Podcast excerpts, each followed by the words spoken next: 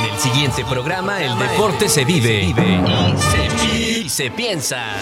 Extra cancha, extra cancha. Una visión del deporte desde lo social. Extra cancha. Reflexión deportiva, análisis social, integración desde la mirada universitaria. Extra cancha.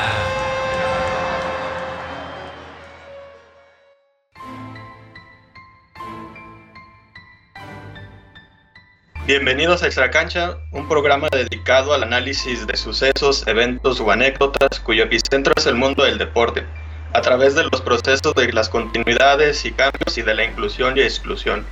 Estamos transmitiendo a través del sistema de radio, televisión e hipermedia de la Universidad de Guanajuato, en Radio Universidad de Guanajuato y Televisión UGEP. Mi nombre es Alejandro Vázquez, licenciado en Ciencia Política y estudiante de la maestría en Análisis Políticas ambas en la Universidad de Guanajuato. Me acompaña Daniel Añorbe, profesor investigador de la División de Derecho, Política y Gobierno de la, de la Universidad de Guanajuato, doctor en Ciencias Políticas y Sociales con orientación en Relaciones Internacionales por la Universidad Nacional Autónoma de México, en donde también realizó la licenciatura en Relaciones Internacionales. Entre sus líneas de investigación se encuentran la geopolítica del espacio postsoviético, conceptualizaciones de frontera, deporte y globalización y para diplomacia. Desde octubre de 2015 funge como evaluador del Programa Nacional de Posgrado de Calidad, PNPC. Es miembro de la Asociación Nacional de Estudios Internacionales, AMEI, de la International Studies Association. Ha sido becario del Departamento de Estado de Estados Unidos y fue uno de los 18 académicos seleccionados para participar en el Summer US Studies Institute on US Foreign Policy en 2010. El doctor Añorbe ha escrito numerosos artículos en revistas arbitradas e indizadas, capítulos de libros, además de haber coordinado cuatro libros, entre los que destaco El deporte como observatorio de cambio social y político de 2017, editado por Tairando Blanc, y su más reciente libro sobre la Liga MX femenil, Cambios domésticos, influencia internacional y desafío al statu quo de 2019. Dani, ¿cómo estás? Extra cancha. Hola, muy bien Alejandro, muchísimas gracias Fernando. Agradecemos al auditorio por sintonizarnos en este primer programa de Extra Cancha. Cada uno de los 10 programas que conformarán esta serie está diseñado en dos secciones.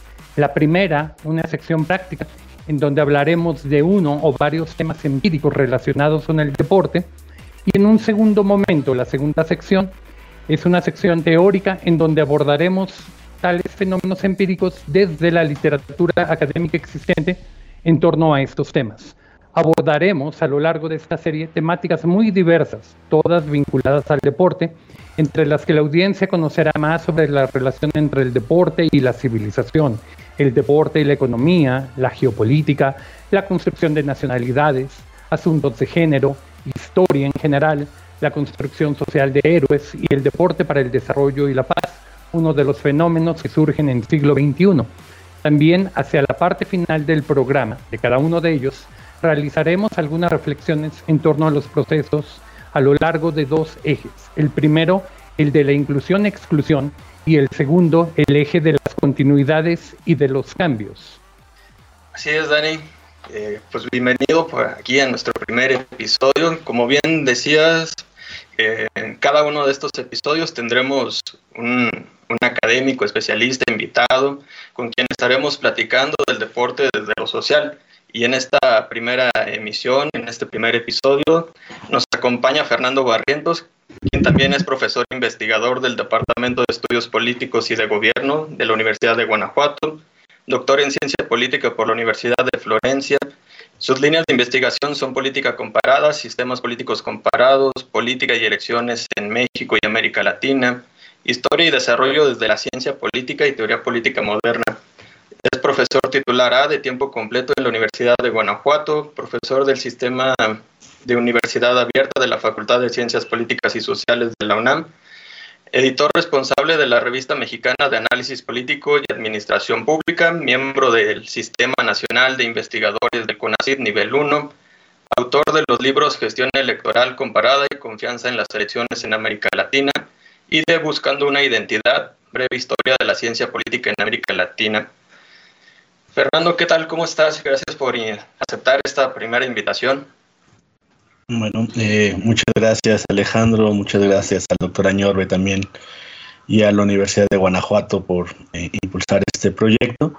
Y bueno, agradecido de la invitación a, a, ser eh, parte de este, de este proyecto y sobre todo en este primer programa en el cual se tratará el tema del deporte o las diversas aristas del tema del deporte. Y bueno, en, en mi caso, pues eh, espero poder contribuir desde mi perspectiva de la ciencia política y en específico de la política comparada. Bueno, y como mencionabas, Fernando, en este primer episodio que, que llamamos el deporte como reflejo de, la, de las sociedades, abordamos dos cuestiones fundamentales de la génesis del deporte como problema sociológico. Y en este punto, Dani, quisiera que estableciéramos algunas distinciones que nos ayuden a entender qué es el deporte, como por aquí apuntaba Fernando, de por qué algunos sí, algunos otros no.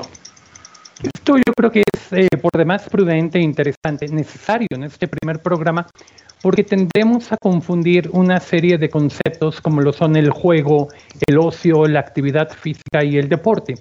Y en realidad el deporte es un concepto moderno, básicamente del siglo XIX, siglo XX, principalmente. Y sí, eh, recuperando un poco, digamos, el trabajo y las distinciones que hacía respecto a estos conceptos Cajigal, eh, podemos decir que el juego es una actividad común a todas las culturas, en todos los tiempos, en todas las geografías. Los fines que persigue el juego son diversos, van desde lo lúdico hasta lo mágico, lo religioso, lo educativo. Se trata de uno de los derechos de los niños, un derecho internacional, y su fin suele ser simplemente el entretenimiento. Cajigal afirma que el juego es caracterizado por ser libre, espontáneo y placentero. Mientras tanto, la actividad física ya es entendida como un ejercicio, según la Organización Mundial de la Salud, que cada día rige más nuestras vidas, sobre todo en época de pandemia, esta actividad física implica ya un gasto de energía, pero a diferencia del juego, es hecha de forma planificada, repetitiva y estructurada hacia un fin determinado que puede ser la salud, la belleza, la recreación, por lo cual tiende ya, a diferencia del juego, a ser instrumental. Mientras tanto, el deporte, fenómeno moderno, capitalista en gran medida, ¿verdad? Aunque no exclusivamente, se trata también de una actividad física con fines generalmente competitivos y, aquí lo importante, medido por reglas estandarizadas y universalizadas. Puede tener en el deporte o no adversarios, ¿verdad? aunque generalmente hay adversarios. O bien el adversario puede ser uno mismo, la naturaleza, lo que debamos de superar, pero siempre hay alguien a quien superar, siempre hay un récord, una marca que establecer. Y el deporte, a diferencia de la actividad física o del juego, es completa y absolutamente instrumental, ya sea esto de forma política, de forma económica, de forma cultural. Siempre va a ser instrumental. Gracias, Dani, por esta breve introducción bastante interesante y hay dos cuestiones que por aquí mencionas y que ya con una intervención de Fernando que me gustaría abordar. Hacías referencia al deporte moderno con las reglamentaciones, las instituciones y también el, este deporte como un, un instrumento. Y por acá, Fernando, yo recuerdo que escribiste el prólogo del libro que hacía referencia del doctor Añorbe del deporte como observatorio de cambio social. Y quisiera que nos pudieras hablar de algunas cuestiones fundamentales de cómo es este origen del deporte moderno durante el siglo XX, cómo es que pasa de una actividad de ocio a ser eh, lo que conocemos como deporte moderno. Sí, muy bien, gracias. Yo creo que hay que ver esta actividad, ya el doctor Orbe lo, contextualizaba muy bien, que no es lo mismo hablar del deporte en la época contemporánea que hablar de las actividades físicas, digamos, orientadas a, fortalecer el cuerpo en, durante prácticamente toda la historia de la humanidad. Como conocemos el deporte ahora, prácticamente tiene que ver muy poco con lo que se hacía desde la antigüedad. Sin embargo, no quiere decir que en la historia de la humanidad no, existieran momentos históricos en los cuales el interés por cultivar, fortalecer el cuerpo, competir, este, no existiera. De hecho, creo yo que podemos entenderlo en tres o cuatro periodos históricos fácilmente identificables. El primero, pues es la, famosa antigua Grecia, ¿no? En, Grecia ya existía una idea de, cultivar el cuerpo, es decir, fortalecerlo, e incluso eh, existían instituciones, ¿no? El famoso gimnasio, eh, para orientados precisamente o dedicados a, la instrucción física, ¿no? Pero recordar que esta idea de la instrucción física tenía un, una impronta, una orientación religiosa. Prácticamente eran sociedades eh, eh, teocráticas, ¿no? Eh, en las cuales muchas de las actividades estaban guiadas por la religión y esta actividad que hoy conocemos como deporte estaba muy vinculada con la cuestión religiosa. Pero otra cosa también mucho más importante, muchas de esas actividades no solamente tenían un vínculo religioso, sino también un vínculo con eh, la actividad de la guerra. Recordemos que la paz es prácticamente eh, eh, una cuestión, así como la conocemos, pues también muy moderna con la creación de los estados.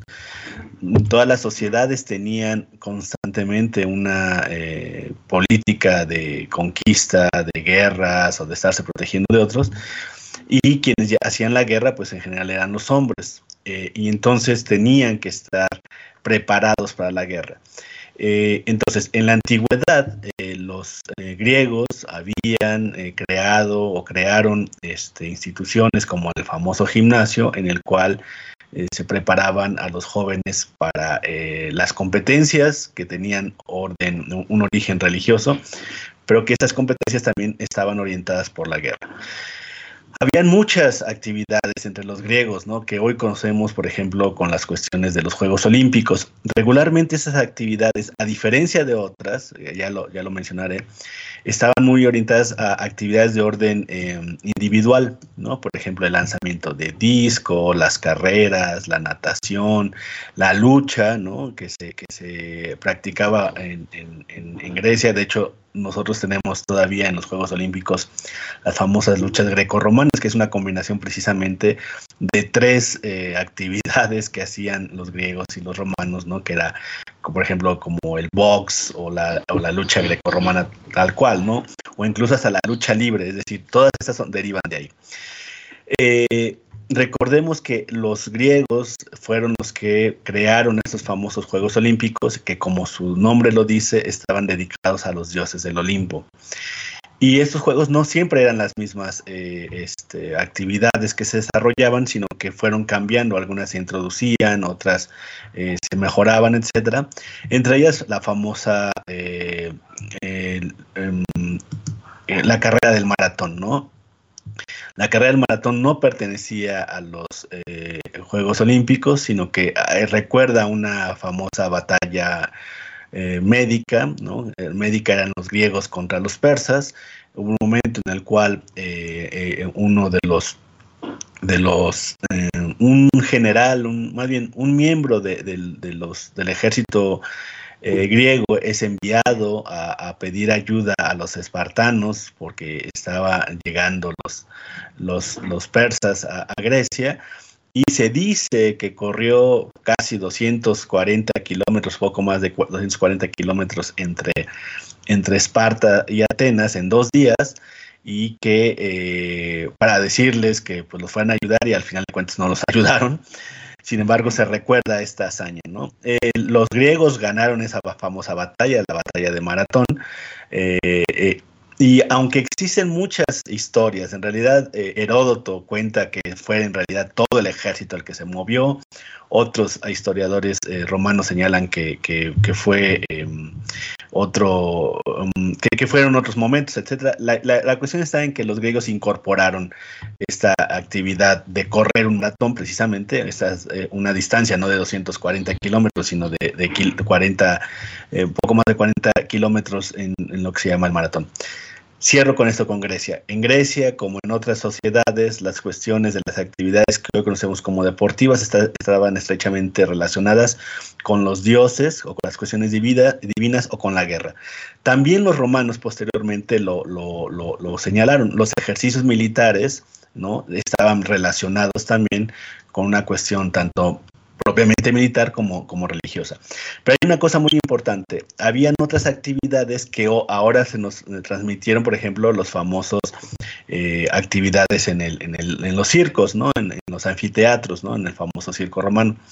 Una cosa muy importante, ahí sí era una actividad eh, propiamente capitalista, por así llamarlo, es decir, era un negocio. Habían muchos este, gladiadores que venían de, eran esclavos, pero también habían muchos libertos, pero también habían muchos romanos nobles que se incorporaban a esta actividad de, luchar en los anfiteatros.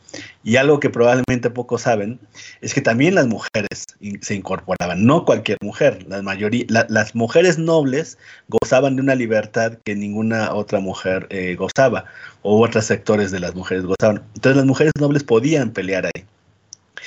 Esas actividades, digamos, veámoslo así, eran actividades no solamente lúdicas, sino también eran de entretenimiento, muy a diferencia de los que hacían los griegos, que eran esencialmente religiosas y militares. Con los romanos va, permaneciendo así. Paso rápidamente, en, la época medieval, eh, cuando digamos se pierden este, este, estos símbolos que habían mantenido los, los griegos y los romanos, por, precisamente por la era medieval, sucede algo muy interesante. Los nobles mantenían competencias, ¿no? Las competencias, por ejemplo, en, en el medievo tenían que ver con los entrenamientos militares. Eh, las famosas eh, em, eh, encuentros entre caballeros, ¿no? Por ejemplo, tenían que ver con esta práctica militar. Con el pasar del tiempo se fueron rutinizando y ritualizando. Esto que estoy diciendo de rutinizar y ritualizar son muy importantes porque ¿qué significaba esto? Que estos encuentros entre caballeros, que eran ejercicios militares que se desarrollaban en determinada época del año, con el pasar del tiempo se ritualizaban y se rutinizaban y generaban algo que para nosotros hoy es esencial y son las reglas. ¿no? Las reglas que se deben imponer en un, juego, por ejemplo, no, no, no acabar con el enemigo, ¿no? Al final de cuentas, la mayoría de los deportes es una competencia así.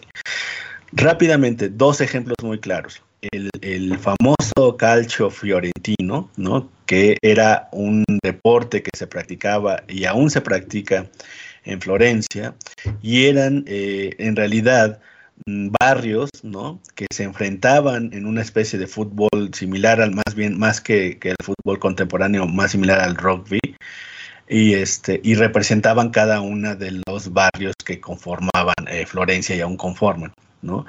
Pero muy importante, ¿de dónde venían estas personas? También eran aquellos que representaban a los mercenarios. Recordemos que una de las cuestiones del Estado moderno fue hacer ejércitos profesionales y de carácter nacional centralizados en el medievo no existían estos ejércitos, ¿no?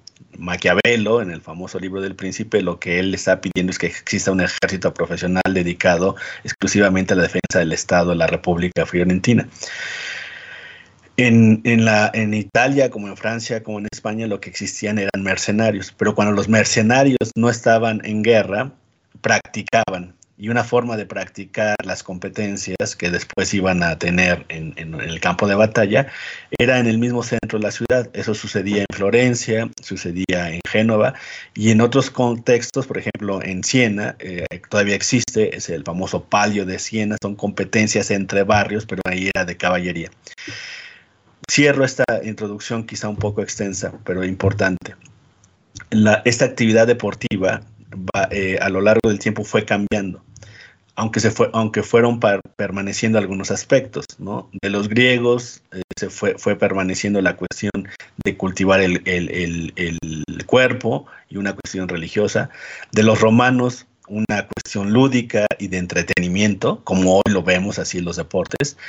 Y de del medievo, la rutinización y la ritualización de la cual surgen las normas. Es así que llegamos al mundo moderno en el cual esta, esta serie de actividades deja de ser de los nobles, deja de ser una cuestión religiosa, se mantienen las cuestiones de las reglas, pero ¿qué sucede con el mundo moderno y en específicamente con el nacimiento de lo que llamamos el capitalismo y la aparición de la burguesía? Pues que los deportes originariamente son eh, se practica por la gente, digamos, la, eh, la, alta burguesía. La alta burguesía utiliza estos juegos pues como un modo de entretenimiento y también de, mm, digamos, de practicar eh, la, la, cuestión del, cuerpo sano.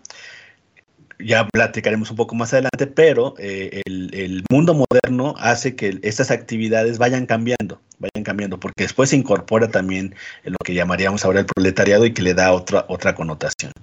Gracias, Fernando. Eh, bastante interesante. Hay, algunas cuestiones que me parecen importantes.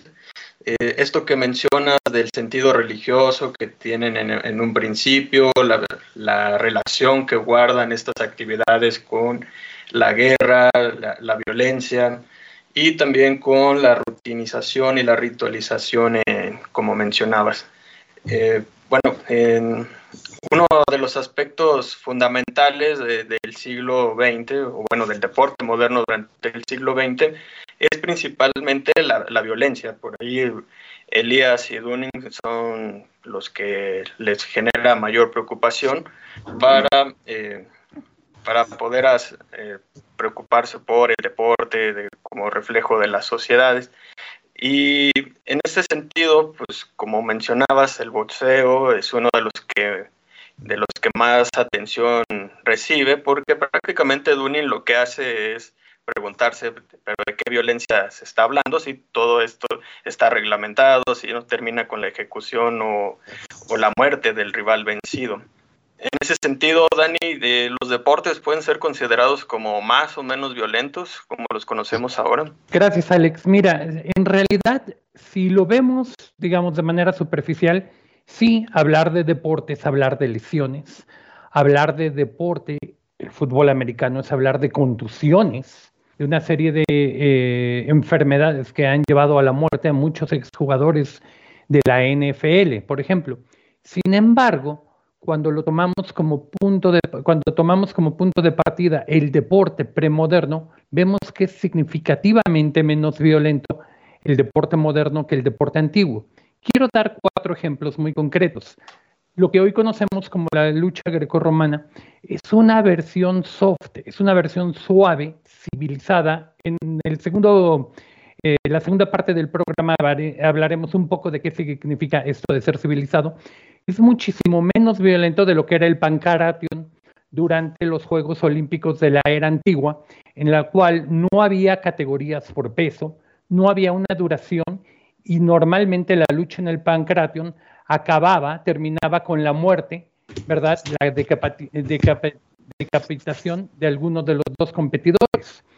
Tanto así eh, que frecuentemente se coronaba, se le daba el triunfo, ¿verdad? No una medalla, pero una guirnalda o algo, precisamente al cadáver, ¿verdad? Y el otro era declarado como un traidor porque no había otorgado la clemencia a quien, aquel que había opuesto una resistencia fiera. El boxeo, boxeo es raro que veamos hoy una muerte en el boxeo. Antes no era raro. Hoy tenemos categorías y por eso podemos ir desde los pesos mosca hasta los superpesados, ¿verdad? Etcétera. En el boxeo olímpico vemos que los atletas están frecuentemente acompañados de un casco, hay el conteo de protección, los 10 segundos, etcétera. Apenas el fin de semana pasado Saúl Canelo Álvarez, ¿verdad? No masacró en realidad al, competidor turco, sino que precisamente ya no salió al cuarto asalto, precisamente por estas normas que están destinadas a evitar un sufrimiento, una desaparición física del adversario. También por eso un poco la idea de los guantes en lugar del puñetazo seco o limpio. Una forma de la contención de la violencia la podemos ver en Estados Unidos, tanto en el béisbol como en el softball, que es la versión básicamente para mujeres del béisbol, ¿no? en las ligas pequeñas, lo hablábamos ayer tú y yo, Alex, por ejemplo, existe la regla de la clemencia en las pequeñas ligas tipificadas en el artículo 4.10, ¿no? que se da no solo por el límite de tiempo, sino que se toman en cuenta las diferentes habilidades de los, de los practicantes Y hay una regla de la clemencia de carreras que cuando hay una diferencia insalvable, entendido esto según la liga y según la edad, como una diferencia de 10 a 15 carreras a partir de 2018, después de que hayan transcurrido tres o cuatro innings de los siete innings que se programan originalmente en un partido de ligas pequeñas, la regla llama al fin del partido para evitar una derrota embarazosa o vergonzosa para uno de los dos equipos, ¿no? Esto en el fútbol profesional, en el fútbol, ¿verdad? Mayor, podemos ver lo que sucedió en abril de 2001 cuando en un partido eliminatorio entre Australia y Samoa, que terminó 31 a 0, llevó a un cambio y Australia ya no puede participar en las eliminatorias geográficamente dentro de Oceanía, sino para tratar de establecer un terreno de juego mucho más horizontal, se le transfirió a la Confederación Asiática a pesar de no estar en Asia. Sin embargo, Alejandro, por otro lado, la lógica del mercado del deporte, la cual abordaremos en otro episodio de la serie, también permite cuestionar la disminución de la violencia. Por ejemplo, el hockey sobre hielo. Para ser francos, Fer, Alex, cuando uno compra un boleto para un partido de la National Hockey League en Canadá, en Estados Unidos, uno es afortunado, honestamente, pues se lleva un doble evento por un lado, presencias un partido de hockey que va a tener un marcador de 5 a 4, 6 a 1, pero por otro lado, sin que lo sepas, vas a comprar el acceso a una pelea de boxeo, ¿no? Como un ejemplo dramático, en pleno siglo XXI, el 5 de marzo de 2004, en un partido en el Wachovia Center en Filadelfia, entre los Flyers de Filadelfia y los senadores de Ottawa, hubo 15 peleas, eh, no faltas, no faltas comunes y corrientes, sino peleas a puñetazo limpio. ¿no? Esto nos habla que también la violencia por criterios de mercado está presente dentro del deporte, Alex. Gracias, Dani. Bastante interesante esto que mencionas sobre, digamos, otro tipo de violencia, ya no tanto la violencia física o la violencia de la práctica del deporte en sí misma. Pero eh, en otra, en en el segundo bloque estaremos hablando sobre esta esta cuestión que llamas de la civilización y cómo es que va eh, emergiendo una disminución de la violencia o más bien una disminución de la tolerancia a la violencia en el deporte. Eh, volvemos a la segunda sección en unos minutos. Extra cancha. Regresamos. Extra cancha. Continuamos. Bienvenidos de vuelta a Extra Cancha. Estamos transmitiendo a través del sistema de radio, televisión e hipermedia de la Universidad de Guanajuato en Radio Universidad de Guanajuato y Televisión UG. Mi nombre es Daniel Añorbe. Soy profesor de la Universidad de Guanajuato. Me acompañan el día de hoy Alejandro Vázquez, estudiante de la maestría en análisis político de la Universidad de Guanajuato, y también el doctor Fernando Barrientos, querido amigo y profesor de la Universidad de Guanajuato. En este episodio hemos hablado sobre la génesis del deporte como problema sociológico. Como mencionábamos al inicio de este programa, en la primera sección de cada episodio de esta serie de Extra Cancha, hablamos sobre temas empíricos relacionados con el deporte. Ahora, en esta segunda sección, eminentemente teórica, abordaremos los fenómenos empíricos desde la literatura académica existente o desde nuestra experiencia como investigadores. El día de hoy, el texto que nos convoca es el que podría ser considerado, sin temor a exagerar, como el libro de los padres fundadores de la sociología del deporte, Deporte y Ocio en el Proceso de Civilización, escrito por Norbert Elias y Eric Donning. Este, este libro da continuidad al libro escrito previamente por Norbert Elias, El Proceso de la Civilización, que se refiere sobre todo a este largo proceso civilizatorio originado en Occidente y en el cual el proceso civilizatorio se ve reflejado de múltiples maneras, la política, la mesa de comida y también, desde luego, el deporte. Quiero hacer referencia, por ejemplo, al proceso de civilización y lo que hoy entendemos en la civilización moderna como cortesías, Apreciamos mucho hoy ser corteses, pedimos que los hombres seamos corteses con las mujeres, que tengamos cortesías a la hora de comer. Esto lo explica Norbert Elias en el proceso de la civilización y nos explica cómo la burguesía en Europa, sobre todo en Francia, en Reino Unido, ¿verdad? Eh, de alguna manera empezaron a tomar una serie de patrones de comportamiento menos violentos, menos violentos, más civilizados, por ende, desde la cuestión de la comida. Previamente, ¿verdad? Hacia final de la época medieval, todavía las élites se sentaban en la mesa con un machete o con un cuchillo pues, tremendamente afilado y comían de esta manera, con lo cual no era poco común que hubiera una serie de disputas o riñas por el consumo de tabaco o alcohol en la mesa y que acabara con el asesinato de alguien. Todo esto se va disminuyendo con cuchillos menos afilados o con la prohibición de sentarse con un machete en la mesa, ¿verdad? Y esto lleva a que lo que le llamamos cortesía sea el comportamiento que empieza a ser normal, empieza a ser rutinario dentro de las cortes europeas. Pero esto no nada más sucede dentro del proceso civilizatorio en la mesa de las familias que desciende hasta el pueblo, sino también en la política. Fernando, ¿nos quisieras comentar algo al respecto? Extra cancha. Sí, eh, gracias Daniel. Así como hemos hablado, has introducido la obra de, de Norbert Elias, Norbert Elias eh, descubre algunas cuestiones muy relacionadas con la política y que, probablemente a nuestros estudiantes de, la Universidad de Guanajuato y en general al público les puede interesar, pues por qué este tema, qué tiene que ver con la política y por qué es importante incluso en ese sentido el deporte.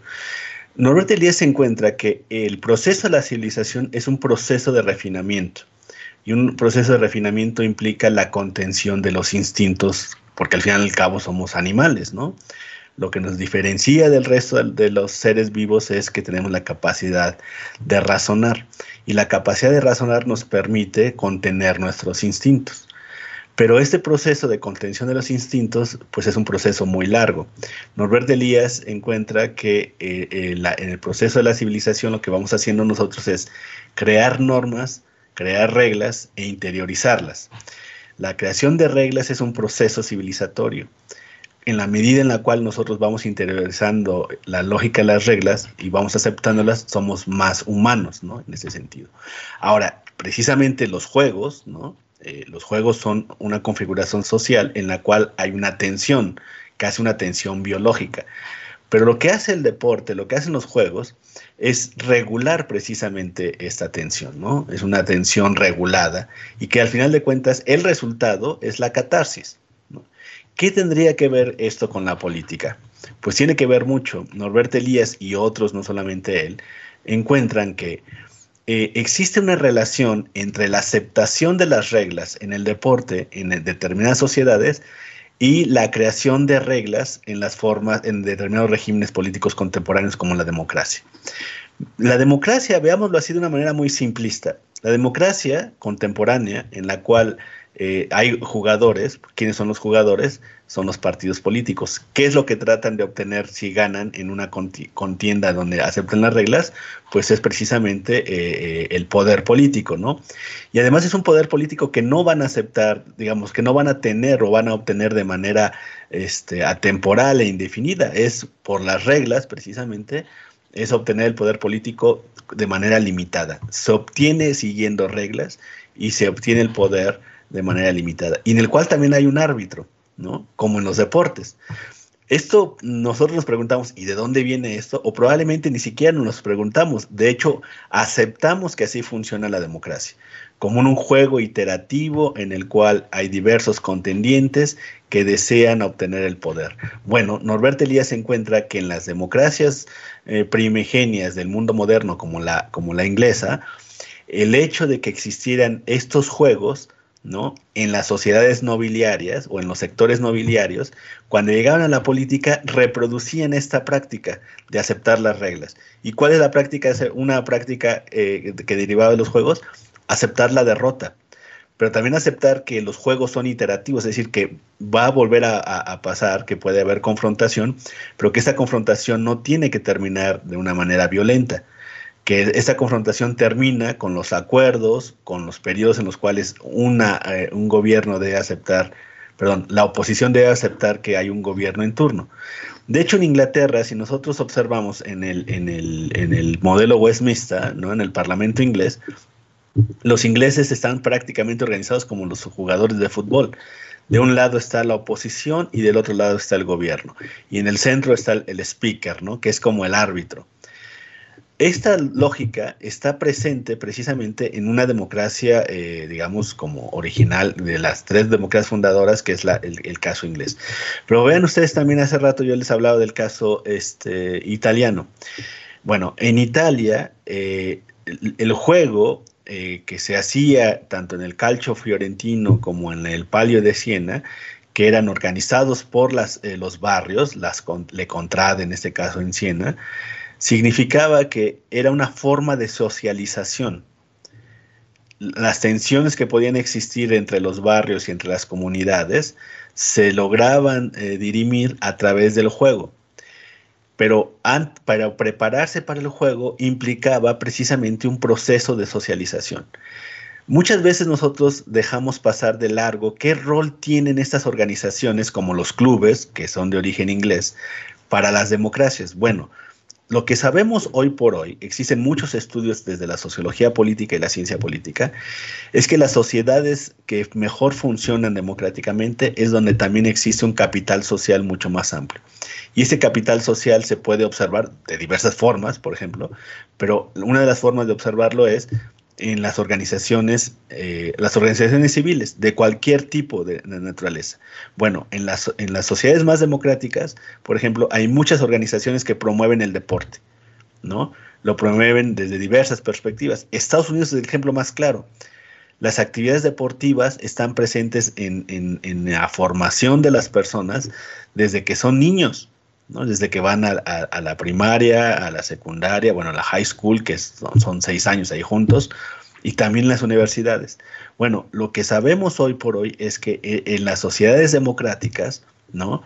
Eh, son también aquellas que promueven también el deporte. Y esa es una cuestión que proviene de esta lógica que yo explicaba al inicio, digamos, de este proceso civilizatorio. Voy cerrando una cuestión muy importante probablemente lo que hoy como lo veríamos o cómo debemos plantearnos. Debemos incluso observar, ¿no? Que puede ser otro tema. ¿Cuáles son aquellas sociedades, eh, aquellos países que tienen los mejores deportistas en la actualidad y que en las grandes contiendas internacionales como el, eh, el Mundial de Fútbol o los Juegos Olímpicos o los Juegos Olímpicos de Invierno obtienen mayor medalla, mayores medallas? Regularmente son democracias regularmente, no son exclusivas, pero regularmente son democracias y además son aquellos, eh, la mayoría de las democracias ganan en aquellos juegos que son eh, competiciones de entre equipos, ¿no? Por ejemplo, veamos eh, las chicas que participan en, la, gimnasia o las que participan en, este baile rítmico que se hace en las albercas o los estadounidenses que ganan en, el, en el básquetbol y así subsecuentemente. La relación no es directa, no es fácil observar, pero sí sabemos que existe una relación mm, muy importante eh, entre el deporte y la política, entre el deporte y la democracia, entre el desarrollo de actividades deportivas y el desarrollo de las democracias. Sí, ciertamente, Fernando, esto que mencionas es muy importante. Cuando vemos los medalleros, los medalleros suelen reflejar Quizá no tanto, Fer, la cuestión de la democracia, porque también pues, por ahí podemos tener a la República Popular China, a la Unión Soviética en su momento, Cuba como la gran potencia deportiva en algún momento en América Latina, pero sí, ¿verdad? Lo que podemos ver que se sube y se baja del medallero olímpico, como se sube y se baja dentro de la eh, rueda de la fortuna del poder internacional, ¿no? Hoy la segunda potencia deportiva es China, dejó de serlo Rusia, que en su momento con la Unión Soviética era, era el único que le podía pelear de tú a tú a, Estados Unidos dentro del medallero. Y, creo que es bastante importante lo que mencionas, la relación que existe entre los deportes de equipo y también pues, la idea de las sociedades democráticas. Eh, Alejandro, cuando hablamos de deporte, sobre todo del fútbol que nos mencionabas al inicio de este programa, que es el deporte que te ha apasionado a lo largo de tu vida, solemos hablar, y ya ni siquiera lo cuestionamos, de clubes, ¿verdad? Hablamos del Fútbol Club Barcelona, el Club América, Club Cruz Azul, Por todos lados hablamos de clubes. ¿Cómo podemos ver reflejado el texto de Norbert Elias y Eric Donning precisamente en la idea de los clubes y qué relación guarda la idea del club con la cuestión de las élites, con la cuestión de la democracia, con la cuestión del deporte excluyente en un primer momento? Sí, Dani, como mencionaba eh, Barrientos, eh, hay algunas similitudes entre estas cuestiones eh, de la democracia y demás con, el deporte. Y como bien me estabas preguntando, el club fue esta institución que expresó el derecho de los caballeros, de los caballeros ingleses, a asociarse libremente como una, una conquista política, en donde se impulsaban la construcción de, de campos de batallas, porque a final de cuentas los clubes, como esta libre asociación de, de individuos, eh, se convirtieron entonces en una especie de, nación pequeña, una nación en miniatura donde los socios tenían la condición de ciudadanos. Eh, como ahorita mencionabas del Club Barcelona, por aquí eh, en los últimos tiempos ha, sonado bastante cómo se elige al presidente y todas las tensiones políticas que, que devienen de ahí. Y también los clubes incorporaron símbolos identitarios y como mencionabas del fútbol, estos símbolos identitarios tienen un escudo, tienen colores, tienen un arraigo que los hace, eh, que, permite estas cuestiones. Y como bien mencionabas ahorita, pues sí es bastante, bastante, eh, casi ni siquiera lo pensamos, lo de, lo de los clubes. Y una cuestión que todavía lo podemos ver eh, que me parece bastante interesante es con los clubes en Argentina. Eh, ciertamente uno piensa en Boca Juniors y es el Club Atlético Boca Juniors, Club Atlético River Plate me parece y demás, pero solamente lo estamos pensando en el fútbol. Como mencionaba Barrientos, estos, estos clubes, estas instituciones también promueven la práctica deportiva, promueven el deporte y estos clubes en Argentina, si ustedes eh, pueden revisar sus páginas de internet, pues no solamente es fútbol, tienen un sinfín de actividades donde la principal es el fútbol, pero esto no siempre fue así. Al menos para el caso de, México, que más tengo presente, pues este, el surgimiento de los clubes, como por ahí el Reforma y demás de, finales del siglo XVIII, eh, principios del siglo XIX, eh, son reservados para la élite, porque el deporte también, como mencionábamos en la primera, eh, la primera sección, pues tiene un carácter elitista. La, práctica del deporte no era para todos. Y estos clubes, pues, se fueron cerrando, fueron eh, convirtiéndose en, este círculo cerrado, donde ciertamente los que no pertenecían o los que no compartían estos símbolos identitarios, pues estaban excluidos y eh, salvo algunos casos, pues tendrían que hacer sus propios clubes. Interesante, Alex, por ejemplo, esta cuestión donde hay una escisión entre los clubes, ¿verdad? Hay clubes de la gente adinerada, el Club Monterrey, y clubes de la gente pobre, los eh, Tigres de la Autónoma de Nuevo León. En Chile pasa eh, con la U Católica, que es el club de los adinerados, versus el Colo Colo, que es, digamos, el de los plebeyos, el del pueblo, ¿no? Eh, Fernando, tú mencionabas algo muy interesante y mencionabas la cuestión de la tensión dentro de la obra de la civilización de Eric Donning y Norbert Elias, ¿verdad? Y cómo de alguna manera se tienen que dar eh, rienda suelta, ¿verdad? Pero de manera regulada, controlada, ¿verdad? A los impulsos, a las pulsiones humanas que están lo mismo en la política que en el deporte. William James de alguna manera al deporte lo calificaba como el equivalente moral de la guerra, ¿no?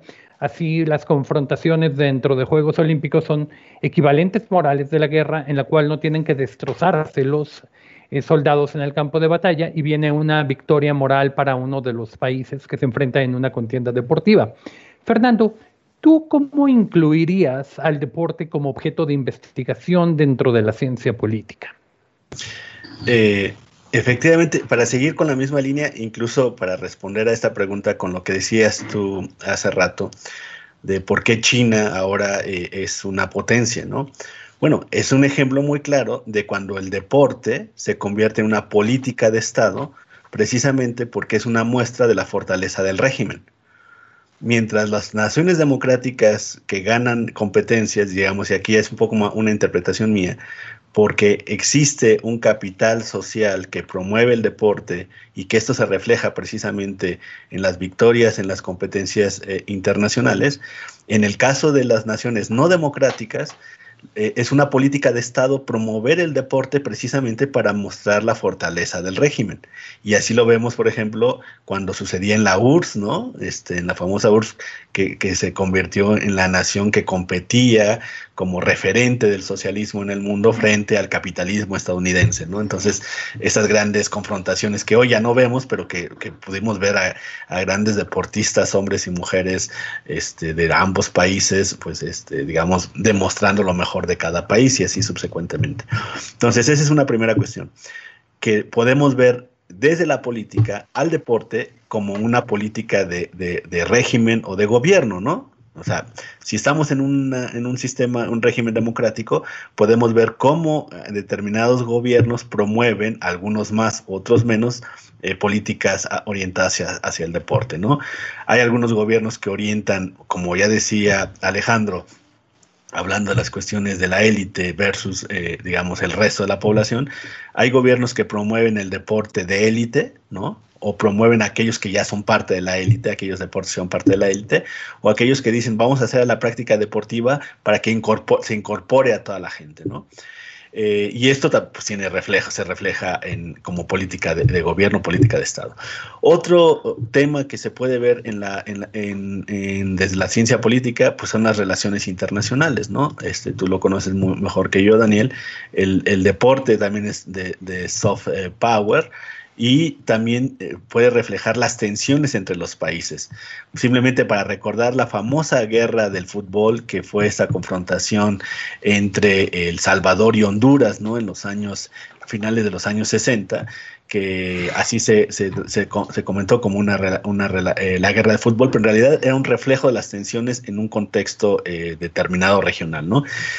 Termino otra cuestión, tiene que ver mucho también, podemos ver al deporte y la democracia una, una cuestión que es un tema todavía a analizar, es decir, allí donde existen más deportes eh, o se practican más deportes de equipo, es también donde se, eh, la democracia es más fuerte.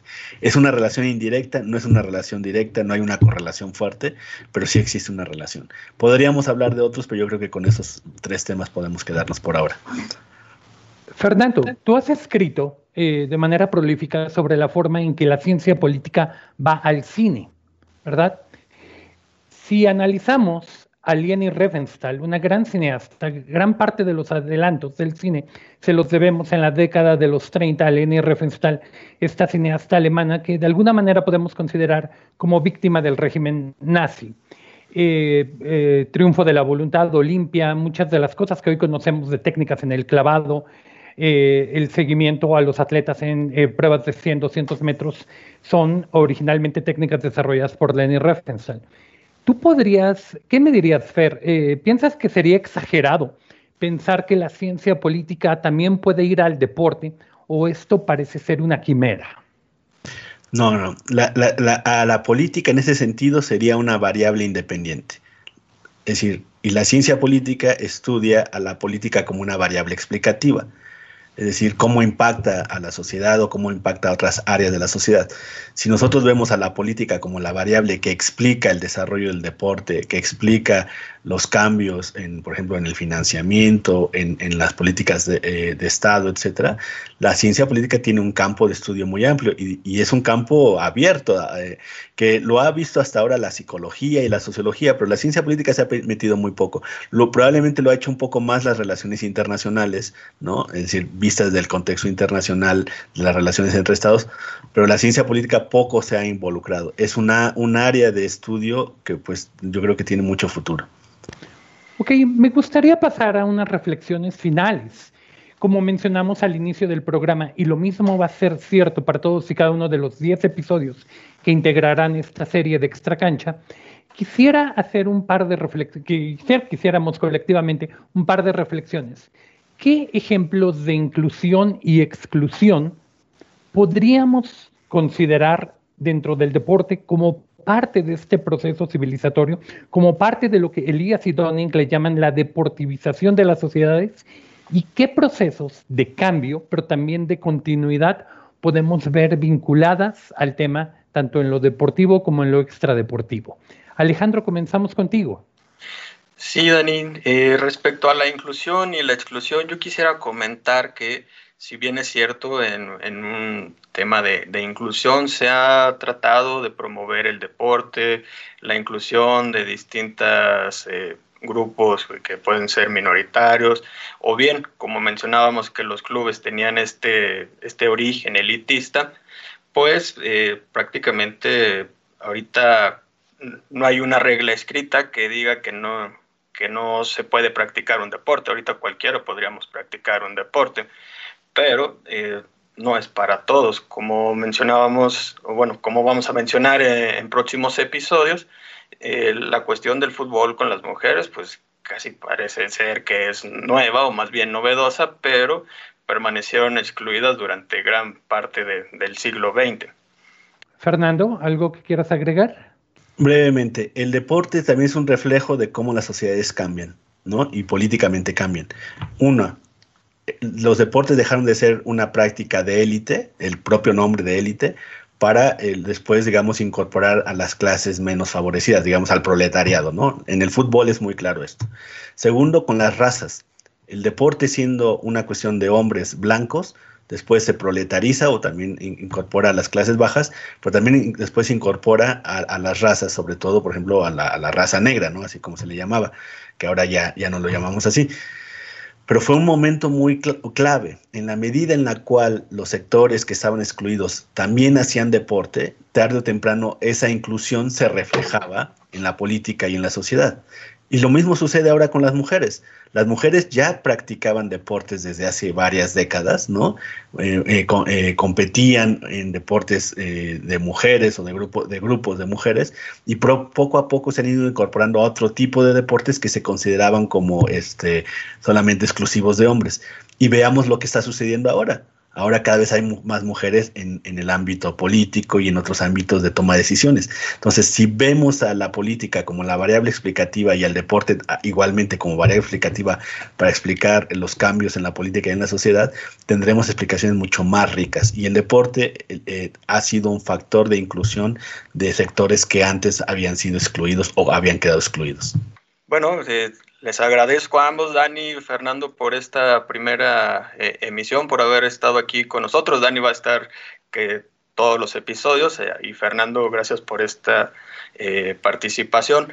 También agradecemos a la producción del Sistema de Radio, Televisión e Hipermedia de la Universidad de Guanajuato, a, Radio Universidad de Guanajuato y Televisión UGEM.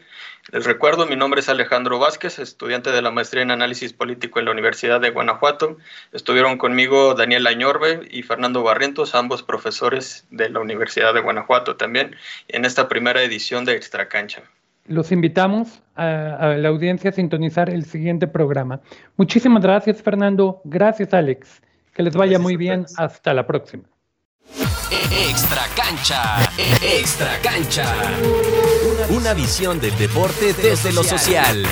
Extra Cancha es una producción del Sistema de Radio, Televisión e Hipermedia de la Universidad de Guanajuato y el cuerpo académico, gobierno, instituciones y organizaciones en el contexto de la globalización. Realización y conducción, Daniel Añorbe Añorbe y José Alejandro Vázquez Hernández. Extra Cancha.